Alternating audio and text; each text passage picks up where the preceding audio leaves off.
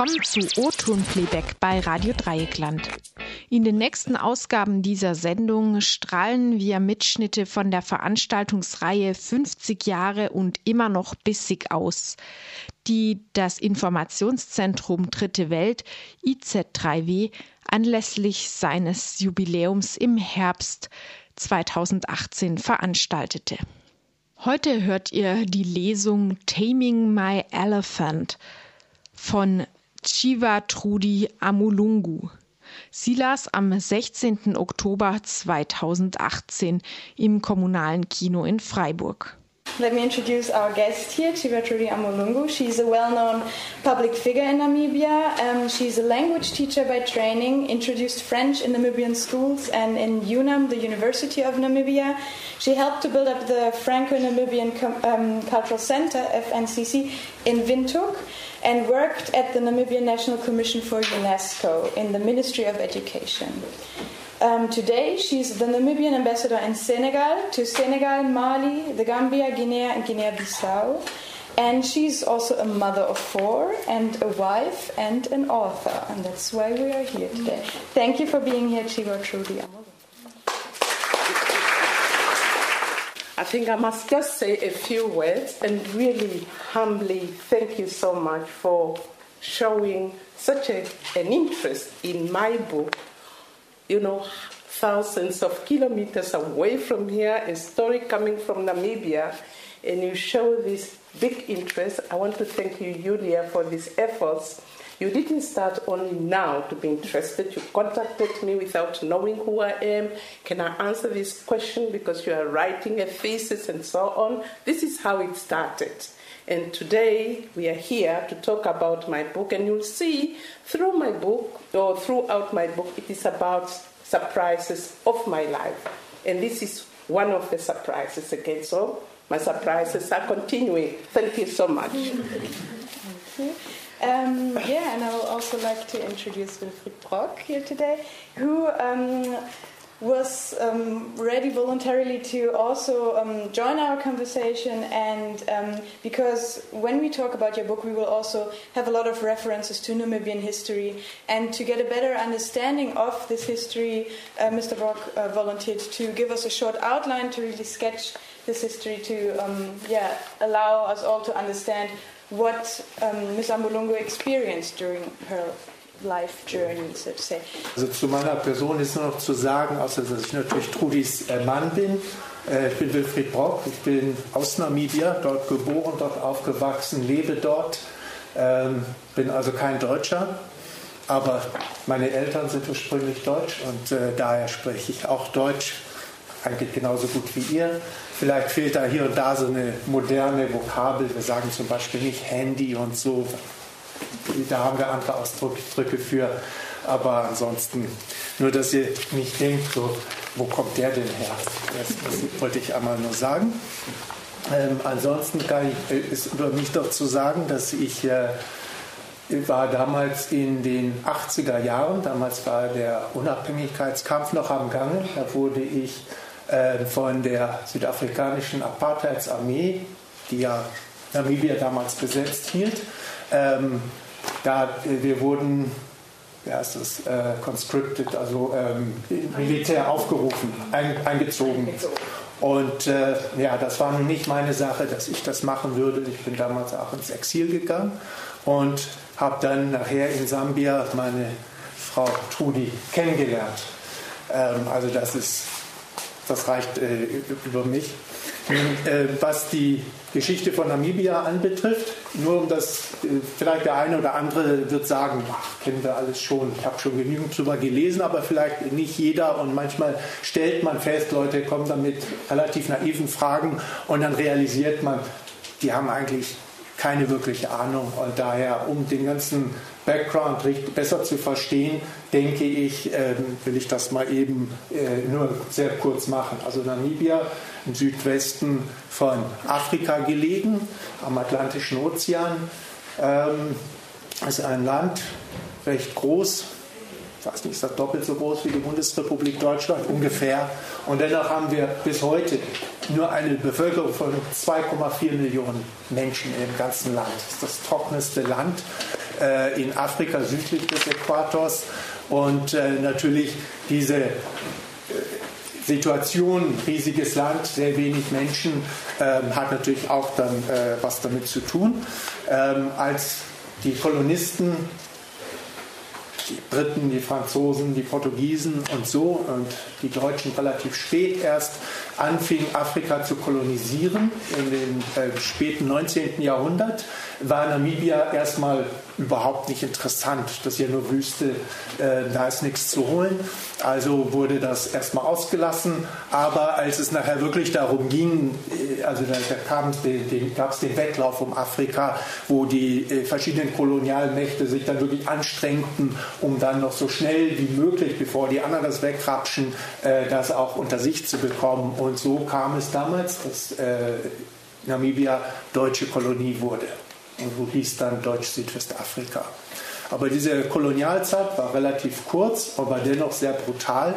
Die, äh, deutschen, äh, die deutsche Kolonialmacht war nun nicht alle, die war alles andere als ähm, liebenswürdig oder so. Ähm, Namibia war auch eine Siedlerkolonie, das heißt, ähm, wegen dem trockenen Klima, also nicht, nicht so sehr tropische Krankheiten und so. Es war also interessant, da dann zu sagen, gut, Deutsche können dann jetzt hierher kommen und ähm, äh, da siedeln. Und Land wurde vergeben und äh, ja, und dann wurde natürlich das Land für die Schwarzen so langsam immer enger. Und äh, das dauerte dann auch nicht allzu viele Jahre. Da gab es natürlich dann auch Aufstände und es gab besonders bei den großen Aufstand von 1904 bis 1908, ähm, wo die äh, deutschen äh, Soldaten da äh, sozusagen gründlich aufgeräumt haben.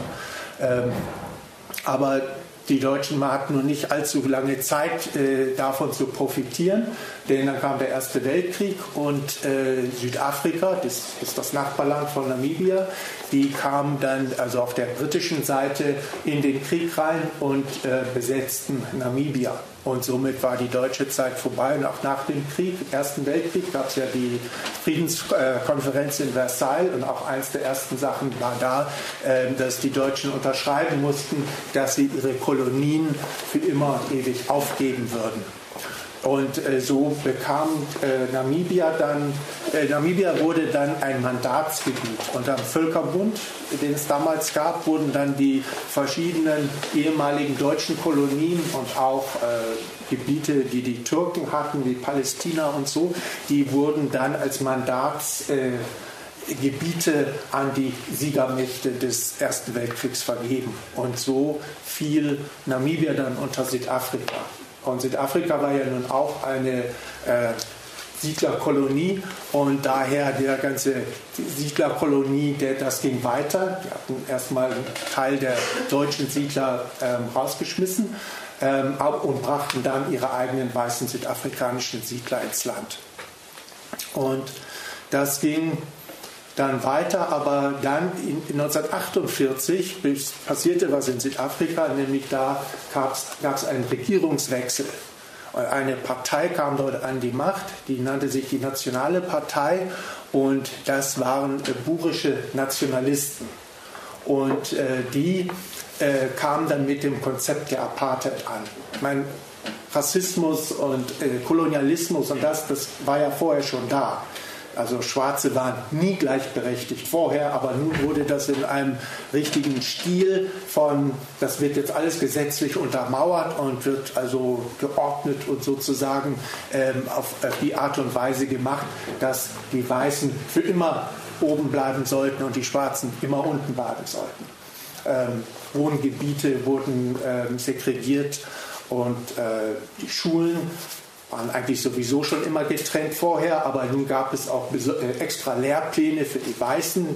Die sollten ausgebildet werden, dass sie nachher das Land regieren. Und die Schwarzen, denen sollte man in der Schule eigentlich nur das basische Lesen und Schreiben beibringen und so viel, wie sie brauchen, damit sie günstige Arbeitskräfte äh, für die äh, weiße Ökonomie sind. Und das natürlich, da gab es dann nachher Sachen wie, also das Schwarze, die wurden dann aus ihren Wohngebieten und rausgeholt. Und dann hieß es, nee, nee, wir haben euch da ein neues Wohngebiet da hinten, fünf Kilometer außerhalb des Ortes gebaut. Und das gab, passierte zum Beispiel 1959 in Windhoek, ähm, als äh, die südafrikanische Macht nun anfing, Leute zu äh, äh mit, äh, forcibly, also mit Gewalt ähm, umzu, zwangsumzusiedeln. Das kam dann zu einem Aufstand. Da gab es dann Schießereien und am Ende war natürlich äh, eine ganze Reihe Leute auch tot. Ähm, und das hatte natürlich die äh, schwarze namibische Bevölkerung sehr dazu, davon überzeugt, dass also hier kommt kein Frieden, das wird hier nur immer schlimmer. Und äh, zur gleichen Zeit wurden ja andere Länder in Afrika, wie Ghana und zum Beispiel andere, ähm, unabhängig. Und da merkte auch die, die, die namibische Bevölkerung, also hier muss jetzt ein Wandel kommen, irgendwas muss sich hier ändern. Und so kam es dann 1960 dann zur Gründung der SWAPO, der namibischen Unabhängigkeitsbewegung. Ähm, aber das erste Ziel für die war, dass sie zur UNO gingen und sagten, UNO, ihr seid ja die Nachkommen des Völkerbundes, ihr müsst uns retten kommen. Und das versuchte man für ein paar Jahre. Aber Südafrika hatte sich nicht äh, sonderlich daran gekratzt und äh, zumal die hatten ja auch die Unterstützung äh, der, von einigen Westmächten wie Amerika, England und so weiter, die ja äh, interessiert daran waren, dass sie die Bodenschätze in Südafrika und auch in Namibia ausbeuten konnten. Also war da auch kein wirklicher Druck auf Südafrika, irgendwas an dem Thema zu machen. Ähm, man bemühte sich durch die UNO, Internationaler Gerichtshof und so weiter. Aber dann 1966 äh, war man der Meinung, also so geht es nicht weiter und ein bewaff der bewaffnete äh, Befreiungskrieg begann. Und, und das ging dann bis 1989, ähm, als die Südafrikaner dann endlich einsahen, dass sie den Krieg nicht gewinnen konnten und äh, daher dann re realisierten, dass sie sich vielleicht zurückziehen, to cut the losses, wie man auf Englisch sagt, ähm, denn sie mussten sich auch selber darum kümmern, was zu Hause bei ihnen lief, denn da ging ja auch mittlerweile alles drunter und drüber. Und äh, so bekam Namibia dann seine Unabhängigkeit nach all diesen Jahren äh, des Unabhängigkeitskampfes. Und äh, 1990 kam dann auch die formelle äh, Unabhängigkeit. Wir hatten dann Unabhängigkeitswahlen für ein neues äh, namibisches Parlament. Gab es ja vorher noch nie. Und äh, seitdem, seit 1990 sind wir jetzt unabhängig als Namibia. Und es ist eben in diesem Befreiungskampf, wo es darum geht, gegen diesen Rassismus und diese Unterdrückung zu kämpfen, für die Unabhängigkeit, dass also auch Trudis Geschichte da eben reinpasst. I think I have already introduced myself. I will just briefly give you an overview of the book because you haven't read it. Just three paragraphs I'm, I'm going to give to you. Um, this is really a book which starts with when I was very young and up to the independence of Namibia.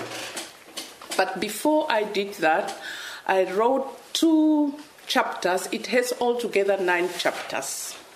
The two first ones is about my background, my ancestors, where I come from, which is an explanation why I reacted in a certain way when I was thrown in at the deep end.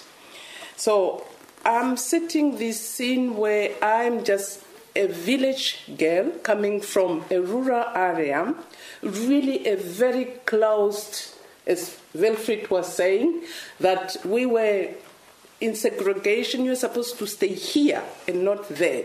You can only go to school here and not there, within Namibia. So, in the end, you grow up like this. You know your village, you know the Catholic mission where you went to school, and that's it. So by the time I step out of Namibia in 1977, I only know my village, the people who spoke exactly the same accent as me, and then the Catholic missions. That's it. Now, the second part of the book has a number of um, chapters about the 12 years I spent outside Namibia in exile. So here I describe my first contact with the Namibian liberation movement known as SWAPO, as my husband just said. The time I discovered the camps in the neighboring countries, Angola and Zambia, I then discovered that there exists something called an aeroplane. When I was put on an aeroplane, Alitalia, to fly from Luanda to Zambia, then I had to learn how to live in town. What does it mean when the lights, the traffic lights, turn green? What does it mean when it is red? It sounds funny, but this I was already 18 when I got to know this. Um, this is really, and, and this is not only my story, it's the story of any Namibian who was born during my time